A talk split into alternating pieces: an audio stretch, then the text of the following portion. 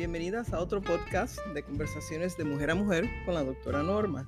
Gracias por acompañarme una vez más. Yo soy la doctora Norma y para aquellos que aún no me conocen, yo soy certificada en obstetricia y ginecología por la Academia de Obstetras y Ginecólogos de los Estados Unidos y tengo más de 20 años de experiencia en este ámbito profesional. Hoy continuamos la conversación acerca de nuestro tema del mes, que es la menopausia, y abordamos el tema de los síntomas asociados con la menopausia. Estos síntomas son el resultado de las fluctuaciones hormonales que marcan a la menopausia.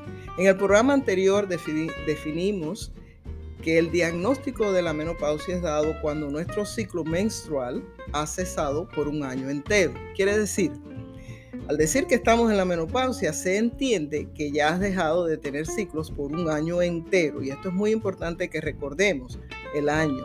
Es importante que sepamos que no tener la regla por un año, eh, además de todos los otros síntomas que hemos de conversar y hemos de hablar hoy, eh, hacen y, confirmaciones que hemos de tener a través de nuestras eh, pruebas de sangre, hacen el diagnóstico de la menopausia. Habíamos también conversado en el programa anterior de que eh, la edad promedio para este diagnóstico usualmente en los Estados Unidos es de 47 a 51 años, pero eh, habíamos conversado de que todas conocemos a mujeres que han, eh, entrado en el proceso de menopausia antes de los 45 y a otras que aún después de los 55 y todavía están teniendo sus... sus ah, ciclos normalmente. Por eso decimos edad promedio. Ahora bien, hay una realidad y es que mucho antes de que nuestro ciclo eh, menstrual se desaparezca, ya muchas comenzamos a tener o sentir algunos de los síntomas eh, que normalmente asociamos con la menopausia. Y a ese periodo de tiempo le llamamos la perimenopausia, quiere decir estamos alrededor de la menopausia sin haber tenido el diagnóstico completo porque todavía tenemos regla o ciclo menstrual. Y este es un tiempo interesante, difícil de establecer y es bastante variable para todas. Algunas empiezan un año antes de que se le vaya la regla, otras empiezan seis meses, o es bastante variable. Eh, y algunas de nosotras vienen a su médico, algunas visitan a su médico pidiendo que le midan el nivel de las hormonas, solo para que le digan que el nivel está normal. Y entonces no entendemos por qué tenemos síntomas eh, que siempre asociamos con la menopausia y nos dicen que las hormonas están normal. Es importante que recuerden, este, este eh, periodo de tiempo es variable y le decimos a este periodo de tiempo la perimenopausia. Que aunque los niveles están normales, la realidad es que ya están disminuyendo y hay cambios. Y hay una relación directa entre los niveles eh, de hormonas y la aparición de los síntomas eh, que nos llevan a ver al médico. Quiere decir, a medida que estos niveles van bajando, los síntomas van apareciendo y aumentando. Y bueno, pues ¿cuáles son estos síntomas de los cuales tanto hablamos? Eh, el primero que voy a hablar es acerca de la frecuencia y la cantidad, los cambios que existen en la frecuencia y la cantidad del ciclo menstrual. Por ejemplo, eh, muchas empezamos a saltar los meses. Por ejemplo, nos vino un mes y se desapareció por dos meses.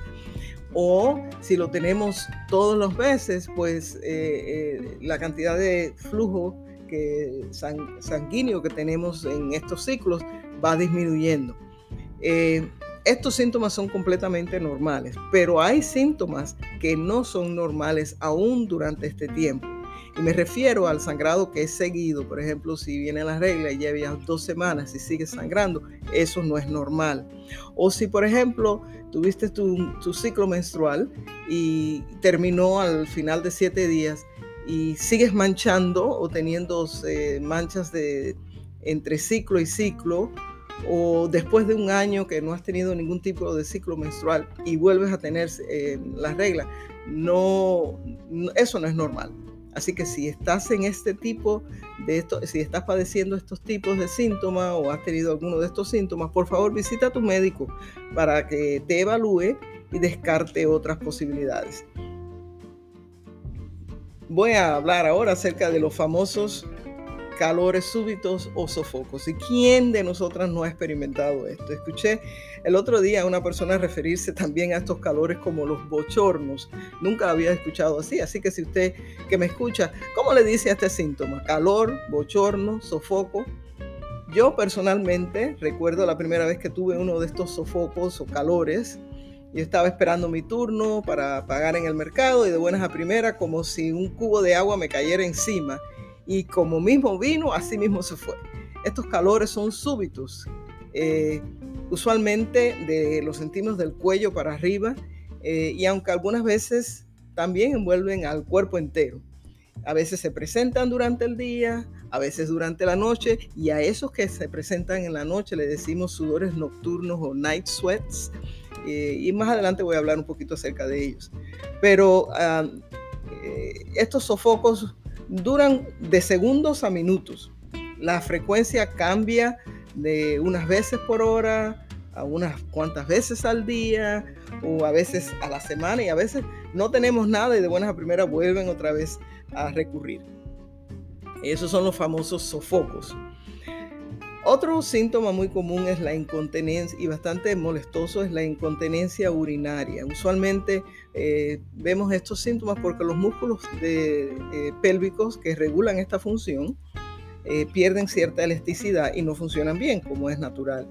Y este síntoma es más apreciable cuando hacemos ejercicios o al estornudar o al reírnos. Y también vemos eh, que hay un aumento en la resequedad vaginal y eso hace que las relaciones eh, sexuales sean difíciles y dolorosas y también son causantes de problemas entre eh, relaciones entre, entre una pareja. Eh, y en el mismo tema de este, del sexo, vamos, eh, quiero hablar también acerca de que el sentimiento acerca del sexo cambia en muchas de, nosotras las eh, que estamos sufriendo de la menopausia o que estamos, estamos pasando a través de la menopausia. algunas de nosotras, algunas pacientes sienten mucho más, menos interés y a otras pues lo opuesto, mucho más interés por sentirse, porque se sienten liberadas y, pueden tener relaciones sin ninguna preocupación de que van a salir embarazadas. Un, punto de, que quiero recordar, eh, cualquiera que sea tu situación en este momento, los riesgos de infecciones venéreas como clamidia, la gonorrea, el herpes, el VIH siguen eh, vigentes. Así que escúchame bien, si aplica a tu situación, utiliza un condón al tener relaciones sexuales para protegerte de estas y otras enfermedades venéreas. Em, otro de los síntomas más comunes también son las dificultades al dormir. Y como mencioné anteriormente, los calores o sudores nocturnos son una de las razones por las cuales eh, a veces no podemos dormir bien. Eh, pero también eh, tenemos dificultad no solamente eh, al dormir, sino al conciliar el sueño. Al, acostarnos, no, no, no, no, tenemos dificultades durmiéndonos. O el sueño es a veces interrumpido porque eh, podemos, logramos dormirnos, dormirnos inmediatamente cuando nos acostamos, pero eh, despertamos varias veces durante la noche o simplemente nos son las 3 de la mañana y ya estamos despiertas, ready para salir a trabajar. El caso es que nos levantamos cansados eh, y este es uno de, los problemas que, eh, sí vemos eh, frecuentemente también en personas que están este, en esta transición y que a veces nos llevan al próximo síntoma que quiero conversar con ustedes, que es cambios bruscos de humor como por ejemplo, nos levantamos irritables, tenemos síntomas de irritabilidad porque estamos cansados, porque no dormimos bien, y también algunas, eh, presentan con síntomas de depresión. Eh, es muy fácil echarle la culpa a la menopausia, pero hay otras razones que pueden ser las causas de estos síntomas. Así que no siempre es la menopausia porque estamos viviendo, eh, porque, vaya, le echamos la culpa a, a menopausia por todo esto. Estamos viviendo unos tiempos bastante estresantes. Eh, con muchos cambios. Por ejemplo, hay muchos cambios familiares, hijos están creciendo, hay dificultades con, eh, algunas tienen dificultades con relaciones eh, con su pareja, hay presiones financieras, nuestros padres están envejeciendo, dificultades en nuestro centro laboral o simplemente hay personas que tienen historial personal de depresión y estas son razones válidas que pueden contribuir a estos cambios de humor. Así que una vez, una vez más, si estás sufriendo de estos síntomas, no asumas que es la menopausia. Visita a tu médico para que te ayude a llegar al fondo de un diagnóstico correcto para poder actuar y poder eh, ayudarte a que te recuperes si es necesario de estos síntomas.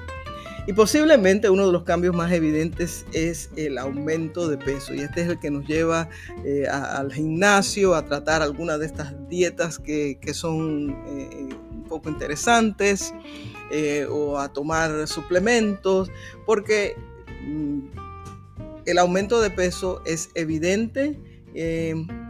y algunas vienen y me dicen, mire doctora, yo solamente aumento de peso de mirar a la comida. Obviamente eso no es posible, pero lo que sí sabemos es que los bajos niveles hormonales asociados con estos cambios de, la menopausia causan una, una pérdida ah, muscular. Y ese espacio entonces es reemplazado con grasa corporal, eh, corporal específicamente alrededor del, del abdomen. Em, Así que eh, existe una explicación a, la evidente, al evidente mm, eh, cambio o aumento de peso que vemos en, mujeres que están eh, atravesando por este proceso.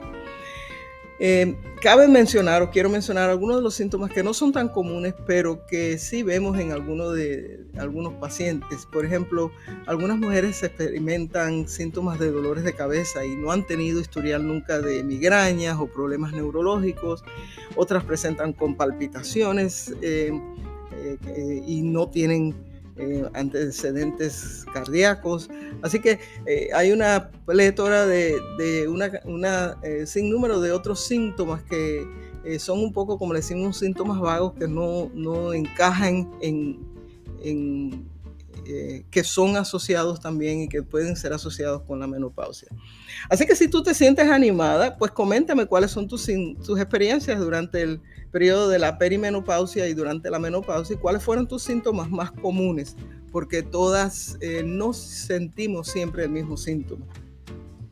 Y en el próximo podcast vamos a abordar el tema que todas han estado esperando y es el de tratamientos de, medicinas o suplementos que están a nuestra disposición para aliviar estos síntomas. Y el mes de marzo ha sido designado como el mes de Ah, para celebrar a la mujer. Algunas de ustedes me han comunicado eh, eh, pidiendo eh, información acerca de este tema de la menopausia, así que hemos decidido extender este y otros tópicos relacionados con la menopausia porque es tan extensivo ah, que puede que vamos a, extenderlo hasta durante el mes de marzo. Así que les anticipo que tenemos algunas sorpresas preparadas, así que no se lo pierdan. Y como siempre, quiero agradecerles su sintonía. Gracias por ayudar a distribuir este podcast a sus amigas y conocidas. Gracias a ustedes, este podcast está siendo ah, de ayuda a mujeres como tú y como yo en más de 20 países, incluyendo Australia, India, México, España Inglaterra. Así que las invito a que sigan compartiendo este y los otros podcasts, los cuales están disponibles en Apple Podcast, eh, Spotify, Anchor y Twitter. O pueden obtener enlace para este y los otros a través de nuestro canal en Instagram o en Facebook.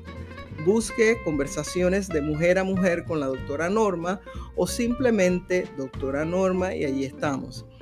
Y si no tienes acceso a ninguna de estas plataformas, pues suscríbete a nuestro website eh,